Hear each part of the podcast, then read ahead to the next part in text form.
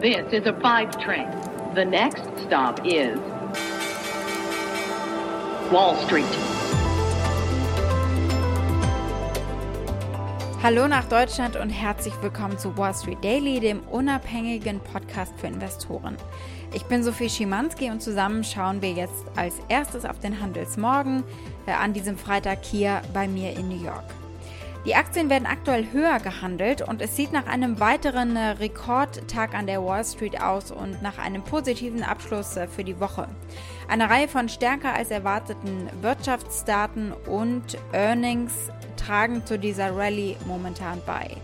Der SP 500 und der Dow klettern jeweils auf Rekordniveau wobei der Dow die Gewinne sogar ausbauen kann, weiter über das Niveau von 34.000 Punkten. Der Nasdaq mit den Tech-Werten ist eher flach. Herzlich willkommen zum Wochenausklang heute am Freitag. Die letzten Freitage gerne hochgepusht, gerade an der Wall Street. Der Dow hat die nächste runde Marke geknackt. Why are bond yields lower lately when economic reports continue to show some real strength? The combination of massive fiscal policy with massive monetary accommodation really is sparking historic expectations Und damit steigen wir auch ein heute mit dem Anleihemarkt und äh, mit der Entwicklung der Renditen. Das gibt uns nämlich einen Aufschluss zum Narrativ der Anleger.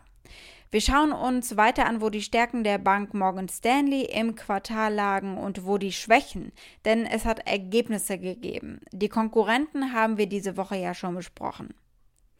Wir werfen einen Blick auf die Impfstofftrades und was Pfizer und Moderna zu Auffrischungsimpfungen sagen und was das für die Unternehmen am Ende bedeutet. Weiter geht's mit Ergebnissen von United Airlines und der neuen Zuversicht der Analysten, was die Fluglinien hier betrifft. Die Aktie des Tages ist ein deutsches Unternehmen, das sich auch aus der Krise kämpft, offenbar sehr erfolgreich Daimler.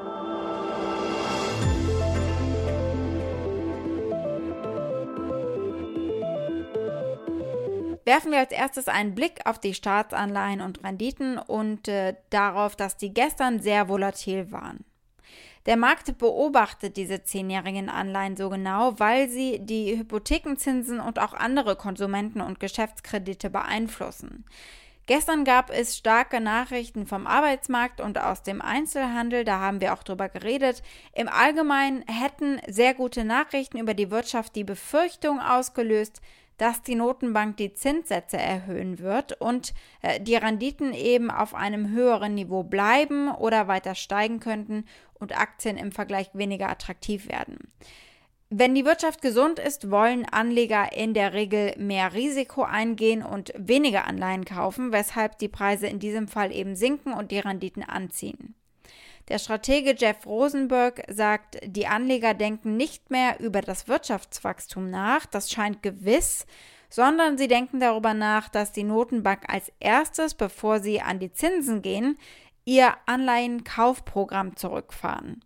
Und das bedeutet eben fallende Preise und Anziehen der Renditen. Und die sehen wir an diesem Morgen auch wieder, nach einem volatilen Tag gestern. And I think that's where we're at. And we're at a new inflection point where we're pivoting from the conversation about where economic growth goes from the benefits from fiscal policy to when does the Fed recognize that substantial further progress and the implications of the tapering of the bond purchases that are to come. Gestern sanken die 10-Jahres-Renditen hier auf ein Monatstief von 1,53 Prozent. Was war da los? Strategen denken, dass diese starken Daten, die wir bekommen haben, ihren Höhepunkt erreicht haben. Sprich, alles, was im ersten Quartal gewachsen ist, wächst im laufenden Quartal nicht mehr so stark. Unser nächster Blick gilt der Bank Morgan Stanley. Die rundet heute Morgen die Banken-Earnings ab. Gewinn und Umsatz im ersten Quartal haben sich stärker entwickelt als erwartet. Die Bank erzielte einen Gewinn von 4,1 Milliarden US-Dollar, mehr als das Doppelte des Gewinns im Vorjahreszeitraum. Das Unternehmen hat angegeben, dass der bereinigte Gewinn ohne fusionsbedingte Kosten 2,22 Dollar je Aktie betrug. Auf die Fusion gucken wir gleich noch. Analysten hatten 1,70 Dollar erwartet. Der unternehmensweite Umsatz stieg um 61 Prozent auf den Rekordwert von 15,7 Milliarden US-Dollar und damit haben sie die Schätzung der Analysten übertroffen. Die Erwartungen an Handels- und äh, Investmentbanking-Ergebnisse waren hoch, nachdem die Konkurrenten hier starke Ergebnisse erzielt haben. Auch bei Morgan Stanley haben diese Bereiche stark performt, können wir jetzt sagen. Die Einnahmen aus dem Investmentbanking stiegen um 128 Prozent. Der Umsatz in der Vermögensverwaltungsabteilung von Morgan Stanley, zu der auch E-Trade gehört, stieg um 47 Prozent auf rund 6 Milliarden US-Dollar. Der CEO James Gorman kündigte im vergangenen Jahr Deals im Wert von 20 Milliarden US-Dollar an. Das war damit die aggressivste Übernahmephase seit der Finanzkrise. Und einer dieser übernommenen Kandidaten war eben die Plattform eTrade. Für 13 Milliarden US-Dollar haben sie sie gekauft, um die Reichweite zu verbessern und mehr Kunden zu erreichen. Privatanleger eben. Auch Babys, die im Tragetuch ihrer Mama hängen, wie hier im Werbespot von eTrade. Oh, this is lame. Investors could lose tens of thousands of dollars on their 401k to hidden fees. Is that what you're looking for? Like a hidden fee in your giant mom bag? Maybe I have them. Oh, that's right. I don't because I rolled my account over to E Trade. where, well, okay, they don't have hidden fees. Yeah. Hey, Fern, the junk drawer why would they. Is that my gerbil? You said he moved to a tiny farm. That's it. I'm running away. No, no, you can't come! E-Trade. Less for us, more for you. Und die Strategie ging auf. Das E-Trade-Geschäft von Morgan Stanley profitierte von der starken Handelsaktivität bei Privatanlegern. Die Anzahl der Privatanleger bei Morgan Stanley stieg von Ende 2020 um 7% auf 7,2 Millionen Menschen. Ein dunkleres Kapitel der Unternehmensgeschichte, der zwangsliquidierte Arch-Egos-Fonds. Morgan Stanley hat 911 Millionen US-Dollar verloren, als äh, Arch-Egos Capital Management im letzten Monat implodiert ist. Das hat das Rekordquartal so ein bisschen eingetrübt. Schauen wir uns mal den Impfstoff-Aktienhandel an, also den Vaccine Play. Unsere Aufmerksamkeit gilt Pfizer und Moderna, den beiden Anbietern, deren Impfstoff hier in den USA am häufigsten verabreicht wird. Moderna strebt an, bis Herbst einen Booster-Shot zu haben, also eine Auffrischung, sodass wir alle heil durch den Herbst und Winter kommen. Das sagt der CEO Stéphane Boncel. As you know, Moderna has been very active in its boosting strategy. We're testing three different strategies in parallel to make sure we pick the best one. We're testing in the clinic right now, boosting with a currently authorized vaccine. And we believe that's going to be helpful because it's basically going to boost all the neutralizing antibodies to people who have received vaccinations already. We actually put out yesterday a preclinical paper showing that those boosting strategy with variant vaccines show very high neutralizing antibodies. And so we are pretty confident that as we get the data in the coming weeks in, in humans, we should see the same thing. Pfizer arbeitet gerade auf der gleichen Ebene an einer dritten Dosis, die wahrscheinlich innerhalb von zwölf Monaten benötigt wird. Das sagt der Pfizer-CEO Albert Bourla. Er hat bereits im Februar gesagt, dass er glaubt, es muss jährliche Auffrischungsdosen geben, ähnlich wie bei der Grippeimpfung. I think ideally we should be able to have annual revaccinations, either with uh, the standard vaccine and uh, that annual revaccination with one single dose will create enough immune responses so to overcome the resistance of all variants. Or this uh, annual revaccination will be, if needed, with a variation of the vaccine, as we do with flu. I think that would be the ideal. Das bedeutet natürlich für die Unternehmen auch zusätzliche Forschungskosten, vor allem wenn sie eben ein anderes Präparat nehmen, aber auch ein regelmäßiges Einkommen Jahr für Jahr. Sie alle sollten also von einem Impfausweis zum Beispiel profitieren. Novavax und Moderna haben natürlich einen Nachteil. Unternehmen wie Pfizer und Regeneron haben etablierte pharmazeutische Aktien und die Unternehmen haben Einnahmen außerhalb des Impfstoffmarktes. Ein Extrasatz zu BioNTech, keinesfalls ein One-Trick-Pony. Sie arbeiten an drei Krebsimmuntherapien, die in diesem Jahr in Studien mit Registrierungspotenzial aufgenommen werden. Außerdem wurde das Forschungs- und Entwicklungspersonal von über 600 auf über 1900 erhöht. Analysten gehen davon aus, dass BioNTech zu einem globalen Powerhouse für die Immuntherapie wird. Blicken wir auf die United Airlines Aktie, die war bereits vorbörslich sehr aktiv, denn da gab es ein Upgrade von Analysten. Ein Argus-Analyst hat United von Hold auf Buy gesetzt mit einem Kursziel von 66 US-Dollar. Damit sind sie nicht die einzigen. Morgan Stanley hat auch einige bullische Kommentare zur Reisebranche insgesamt gemacht und insbesondere zwei Fluggesellschaften hervorgehoben. Sowohl United Airlines als auch Alaska Air Group. Und äh, sie haben die Preisziele auf diese Aktien angehoben. In einer Mitteilung an die Kunden heißt es, wir bekräftigen unsere attraktive Einschätzung der US Airlines mit einem klaren Weg zur Wiedereröffnung im Fokus blicken wir auf 2022 und glauben, dass die bisherigen Konsenszahlen und Ratings zu niedrig sind. Alleine anhand des Aktiencharts ist ganz gut zu erkennen, wie viel Momentum da gerade drin steckt bei United Airlines.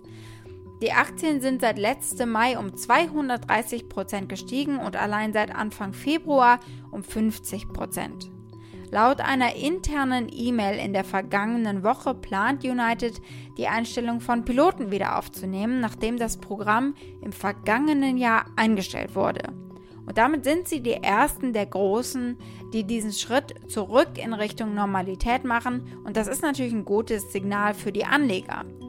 Außerdem nahm das Unternehmen die erste Auslieferung der Boeing 737 Dreamliner seit Ende Oktober entgegen, ein weiteres Zeichen dafür, dass sich die Lage wieder normalisiert.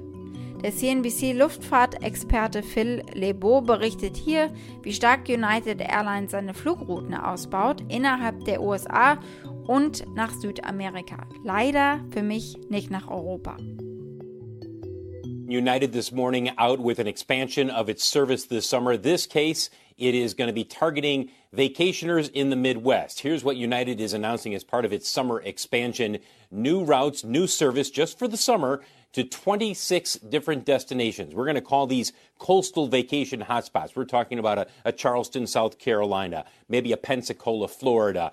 At the same time, United is also saying that it is going to be back 100% to pre pandemic levels when it comes to Caribbean and Latin American routes. Passenger levels, they are increasing. Die Passagierzahlen steigen also wieder an. Goldman Sachs äußerte sich Ende letzten Monats zum langfristigen Potenzial der Fluglinien. Mit dem Ende von 2021 und dem Eintritt in das Jahr 2022 erwarten wir, dass sich auch die Nachfrage nach Geschäfts- und internationalen Reisen allmählich erholt und äh, betrachten United Airlines Aktien als die attraktivste Option, um einzusteigen, weil der Abschlag gegenüber der historischen Bewertung im Vergleich relativ hoch ist. Sie sehen ein 31-prozentiges Aufwärtspotenzial für ihr 12-Monats-Kursziel von 74 US-Dollar.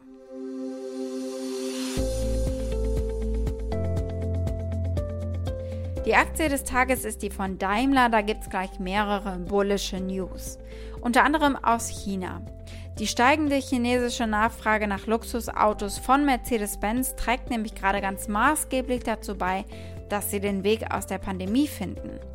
Mercedes-Benz hat in China im Quartal 60% mehr Fahrzeuge verkauft und damit haben sie sogar die Leistung des Automobilherstellers in Europa übertroffen. Da haben sie nur um 1,8% zugelegt. Das Konzernergebnis vor Zinsen und Steuern belief sich in den ersten drei Monaten des Jahres auf 5,75 Milliarden Euro. Mehr als erwartet teilte der Autobauer in einer vorläufigen Gewinn- und Verlustrechnung am Freitag mit. Daimler verwies auf die Umsatzdynamik in allen wichtigen Regionen sowie auf Kostensenkungen. Die endgültigen Ergebnisse gibt es am 23. April. Und dann ist da auch noch der Frontalangriff auf Tesla und äh, eine Reihe luxuriöser Mercedes-Elektrofahrzeuge, die in den nächsten 18 Monaten auf den Markt kommen wird. Zum Beispiel eine batteriebetriebene Version der S-Klasse Flaggschiff Limousine. Im Spätsommer soll eine vollelektrische Limousine der E-Klasse folgen und zwei Sport Utility Vehicles innerhalb von zwei Jahren. Daimler hat sich lange genug auf der Nase rumtanzen lassen, so scheint es. Daimler CEO Ola Kelenius wird hier in einem Forum gefragt, ob es ihm eigentlich peinlich sei, dass Tesla eine größere Marktbewertung habe. Er sagt, wenn ein Startup das kann, können wir das auch. Is it embarrassing to you to have Tesla have this big market cap? And it shouldn't be just to you. The General Motors and Ford together, their market cap is not as same as high as Tesla. So why are all the big car manufacturers kind of being left behind by Tesla? Maybe it should be an encouragement. But if another startup that is going for the new thing can generate those uh, kinds of market caps, then maybe there's potential for us. Auch Analysten sind zuversichtlich. 27 Analysten haben ihren Konsens auf Outperform mit 13 Kaufempfehlungen.